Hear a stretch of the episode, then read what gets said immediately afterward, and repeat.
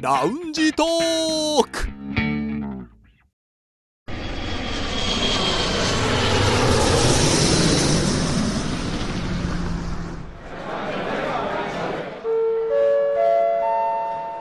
ラウンジトークよりご案内申し上げます。このコーナーは空港のラウンジでフライトを待つ男3人が自分たちの興味ある情報を持ち寄って中国について語り尽くします。気づけばすっかりと秋めいてきまして、はい。あのー葉っぱもすごいね色が変わってきましたよあ、つねいてきましたね。うんであれ見てると面白いのが南側の方がやっぱ日当たりいい方がねあー色が変わっててあはいーって、一本の木でもそうそうおー太陽側の方が黄色いで反対側の方はまだ緑だっていうのを見るとあなんか季節の変わり目っていうのをね確かに。ま感じますねさに色の変わり目がそんな秋にお届けする我々のラウンジトークですはい。北京在住の男3人が情報を持ち寄って中国についてああでもないこうでもないと語り尽くすコーナーラウンジトーク3連新です今日の担当ははい私です梅田さんですはい私が注目のニュースはこちらですナイトタイムエコノミーが中秋節の消費の柱に夜間経済ナイトタイムエコノミーは徐々に北京の消費を支える柱になってきました北京市商務局がこのほど発表した中秋節旧暦8月15日今年は9月13日でしたこの中秋節の消費データによりますと各分野で夜間の消費が力強い動きを見せたということですえこちらは人民網の2019年9月16日なのでまあ中秋節の直後のニュースだったんですけれどもこの北京市商務局が調べた、ね、データによりますと今年の中秋節3連休毎年3連休ですけどねはい。 3連休だったんですけれども夜間の外食とか夜間のレジャー娯楽などの消費がすごい増えたどれぐらいかというと、えー去年に比べて26%増えたと。あ、そんなにも。はい、で1000都市の中では首位だったということです、まあ、つまり要は北京が収集節夜一番売れたと、ね盛り上がった盛り上がったということですね、うん飲み食いしたとうんはいいうことなんですね皆さん何やってました夜、まあ、中秋節当日は9月13日13日。ははいい。私は、あの、13日実はうん出勤だったんですよ。これ、梅田さんと一緒に。はい私も出勤でしたねそれでまあ昼はね昼はねはいはいその昼は出勤で、うん仕事終わりが6時ぐらいだったんですよね、はいその日は、うん終わって私はその出かけました街に繰り出した繰り出しました君だよこの26%のそれ一で人はあの、もちろんね家族と一緒にご飯を食べたんですけどやっぱり外で食べましたね、食べましたこの26%君だいやもようまさに私は貢献しています、はいありやがっとぱうございねまとす、特別な日だからね、うん、中ち秋節っていうのはなみにどどのあたりのエリアに来ました私は後ほど紹介が出ると思うんですが CBD はい北京商務中心区はい、はいダーワンルーっていうのがあるんですけど大暴露っていう大暴露はい大暴露はいはいまあ東の方ですねはい、ええそちらのショッピングモールでえご飯を食べました人多かったですかどうですああ多かったですねあの結構もうそちらの方に着いたのが、うん夜のまあ大体7時とか7時半とかっていう過ぎてたんで、まだその時間にしては多かったんじゃないですかねちなみに何食べましたか中華を食べました あの実家のこれはですねあの実家の浙江省料理を食べたんですよそれやっぱり一家団らんの日だからこうちょっとそうですねあ思いとはあを巡らせのてやっぱその時間になるとね脂っこいとかなんかちょっと気になるじゃないですか、うんこの時間帯にっていうのが、っていうのを考えた時に浙江省料理って結構あっさりしてるんあですよそうですねさっぱりしたの方ですよねはい、うっんていうこともあって食べましたという結構深く聞きましたけれども なるほどはい星さん何してました中秋節の私夜は私も26%にはい貢献してまして、はいおおまあ、中秋節の中日の時に、まあ、たまたま、まあ、日本人の知り合いの方と一緒にご飯を食べに行ったので場所は、まあ、リャマーチャオ日本大使館のある付近のうんエ龍リア馬なんですけ龍ども、馬峡のねあたりですねはい私が行ったのはこっちの方のそのリャマーチャオ付近にある一番街っていう、あはいはいはい有まあ、名ですビね、 ルはいありますよね日本食が結構集まってそうるですとこ日よね本食が入ってる、まあ、複合ビルですけどそれが1棟あってもう一つ新しい場所ができたんですよねあそうなんですか一番街って、うんうんうんへでえその新しい方に行ったことがなかったからそこに行ったんですけれども、まあ、私が食べたのは先に言っときますけれども日本食でうんお好み焼きでした、丸いねあーお月様みたいなそうそうそうはいちょうどだんだんできる感じですね 誰と談話してたんですかそれは友達ですかそうですねなるほどねなるほどね。でまあ私も出かけてましたということで、はいじゃあみんな、なんだかんだ言ってみんな出かけてるじゃないですか。は私はあのウーダウインのあたり行ってましたね五道あ園あのー、あの辺の洋楽球の近くの。はい、あそこでその友達がちょっとバンドで演奏するっていうんでへえ、そのおしゃれですちょっとねお。酒を飲みながらねライブを聴いて月を眺め過て。ごしてまんまとこの26%ゾーンに乗ってしまったわけですけれどもね。はい。はい、というわけでですねまあ私たちもいろいろ言ってたんでもうそれでいいかな十分かなっていう話をするんですけど まあこの記事によりますとやっぱり夜間営業キャンペーンがこの今年の中秋節夜を支えたのではないかとうん。例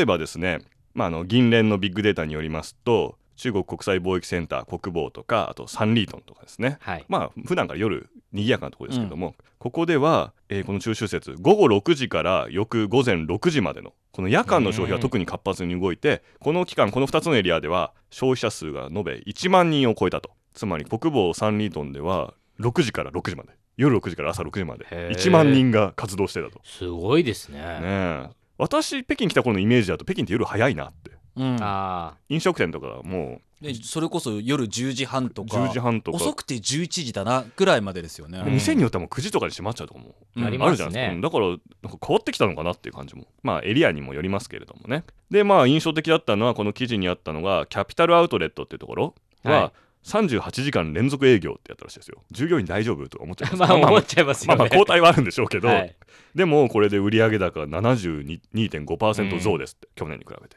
7割増しというような、まあ、各地でね北京のあちこちでそういう大きな動きがあったようなんですで私がまあ一番今度は身近に感じるのは我々の大好きなここから2駅行ったところにあるウクソンですようんはい。五箇所って、えー、果っていうのは木に果物のね果実の果って書いて5つの5本の松っていう意味なんですけれどもこの五箇所ウクソンでは実は9月15日にバスケットボールワールドカップの第92回決勝戦はい。アルゼンチン対スペインやってたんですっていや盛り上がりましたね。知ってましたいや知ってましたよ。お知らない 知らなかったまあ15日だから中秋節の最終日連休最終日ですかね、ですねその日にこれがやってて、えーまあ会場っていうのはキャデラックアリーナうん。中国はとキャデラックセンターという名前なんですがここはあの2008年の北京オリンピックのバスケ会場になった場所なんですけれども、えー私自分ちょっと調べてみたらここ1万8000席あるんですってはい。収容人数がそれがほぼ完売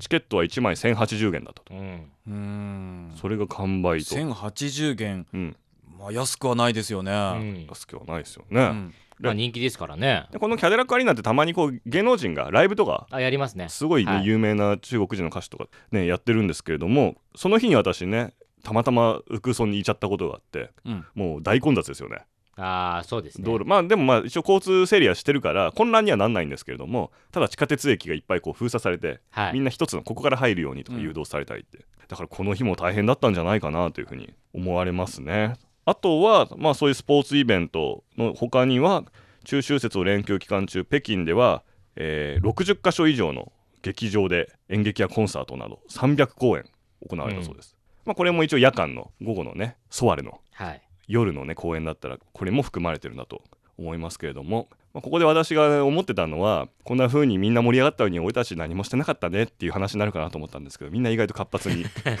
そうですね。活動していたとねいうことですね。はい、あともう一つナイトライフってちょっと思い出したんですけれどこれ CRI の私たちの7月のこんなニュースもありまして夜の北京を盛り上げようナイトライフ経済で消費拡大へという見出しのニュースなんですがこのニュースでは今も北京は現在消費拡大を目指した政策が実施されていてこれらのエリアが活発になってますとナイトライフが活発ですっていうことなんですけれども一つが、えー全門大錯乱エリア、まあ、古都の中心地で名店が集中しているところそして先ほど話題になったウクソン五箇所の、えー地下鉄駅直結のファシーライブまあ私たちはハイアップって名前で英語名で呼んでることは多いんですけれどまあ、もハイアップで実際に表記もされてますもんねされてますハねイアップって併記されてますねこのファーシーライブ、日本語読みしたら「柿ライブ」と「ハイアップ」でここでグルメやショッピングあとは、まあ、東部のサンリートン定番ですね外国人が多いところです大使館があるのでね外国人が集まるホットスポットそしてサンリートンから遠いったところにあるのが劉さんが中秋節を過ごした CBD はい。北京市商務中心区ということで、まあ、この記事に開くとこの各地の写真が載ってますんうで、ん。まあ、この今日放送のこの番組のネットでね配信するときにこのリンクも置いておきますのでぜひ CRI のニュースもご覧いただければと思うんですけれどもさあいかがでしょうか今いくつか場所を挙げましたけど皆さん夜どこへ行くのが好きですかとかおすすめあります星さんありますか外国人が多いエリアになると東側にはいなりますよね、うんでそれこそ私が行った、まあ、リャンマーチャオ、うんあの付近とかになるんですけれどももうでも私たち住んでるのが西側なのでこのうんウカソン、そうですね、まあ、ここが確かにすごいいつでも人はいっぱいいるし、うん若者も集まっている賑やかなのでここはやっぱりいろんな飲食店もあるしライブもあるそれからエンターテインメントのいろいろこう楽しめるので、うんうん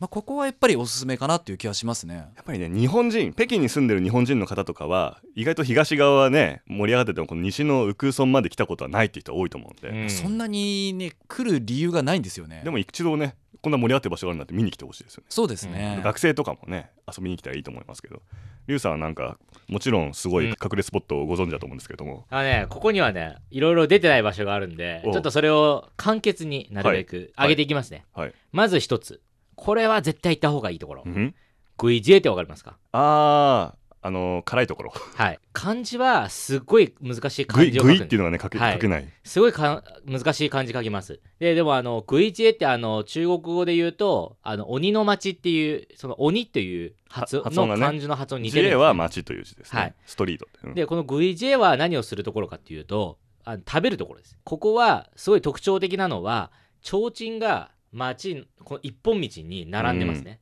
でここは何が美味しいかっていうとシャオロン社ザリガニザリガニうんが有名なところでそれ以外にもまあ辛い料理が特に有名ですね、でここはすごい外国の方にも人気なのでこれはもうぜひ行ってみてください歩いて見るだけでも面白いっていう感じですかもうねそれだけでも面白いですうんあのねどこの店に入っても美味しいこれはーまあでもちょっと辛いですなるほどねけどねまあ、やっぱザリガニって言ったらこう辛くしてはい夜食ねそうですね楽しむって感あじとです串よとね、かもあるんで、串焼きねそういうはい、そういう意味ではあの夜ビール飲む食べる露店って言えばここですねまずなるほまずっど、はいていうのがまあ一つ目一つ目グイジエはい、はい、でもう一つはまあちょっとそれに雰囲気は似てるんですけど南老宮シャンってあるじゃないですか、はい、ナログシャンはね、ナンラココ、はいまあ観光の定番ですけれどはいあそこ夜になると雰囲気変わるんですよおーであそこは夜になってもあのメインストリートでももちろんそうなんですけどメインからちょっと外れたところで封筒なので、うんうん、なんかバーとか結構多いんですよねあそこは隠れたバーが